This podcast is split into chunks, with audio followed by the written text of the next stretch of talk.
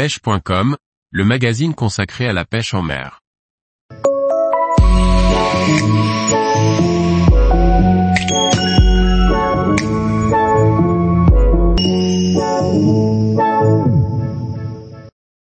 Pêcher la pélamide sur chasse en début de saison, imiter pour réussir.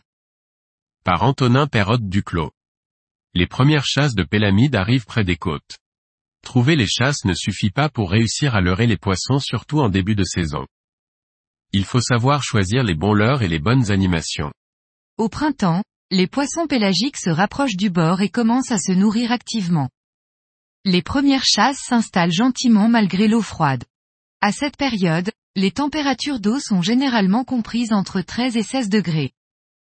La mer est rarement très calme, des vents thermiques venant de la Terre se lèvent tous les matins avec le lever du soleil.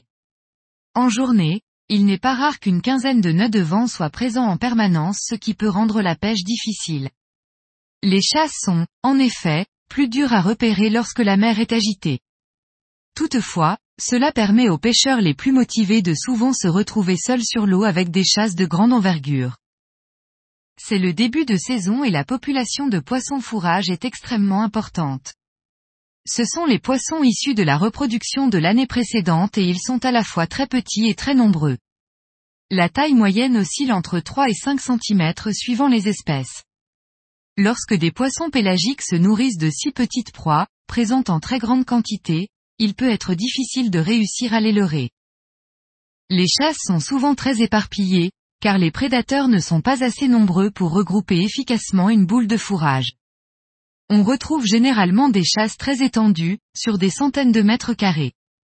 Les prédateurs se déplacent rapidement, car le banc de poissons fourrage éclate vite et suivre les chasses n'est donc pas évident, surtout quand le vent souffle fort. Pour réussir à leurrer une pélamide qui voit des milliers de proies dans son champ de vision, il est important de bien choisir son leurre. Oubliez les jigs de 20 grammes ou plus, lancer loin sera le cadet de vos soucis. Si vous avez la chance de posséder des casting jigs en tungstène, vous pourrez les utiliser jusqu'à 15 grammes.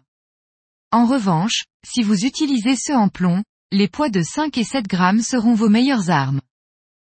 À cette saison, les prédateurs font la fine bouche et privilégient les proies blessées ou lentes, plus faciles à capturer. Une animation linéaire, très lente, sera bien plus efficace qu'une animation saccadée rapide. Lorsqu'une chasse se termine, continuez de lancer dans la zone, car un bon nombre de poissons restent sur zone pour récupérer les proies isolées du banc. On appelle cela, pêcher dans le bleu, c'est-à-dire que l'on pêche l'eau sans voir d'activité en surface. Si les chasses sont très rapides et que les poissons disparaissent, n'hésitez pas à laisser couler quelques secondes sur zone puis ramener lentement. De nombreux poissons en maraude seront facilement capturables si votre jig passe devant eux. Tous les jours, Retrouvez l'actualité sur le site pêche.com. Et n'oubliez pas de laisser 5 étoiles sur votre plateforme de podcast.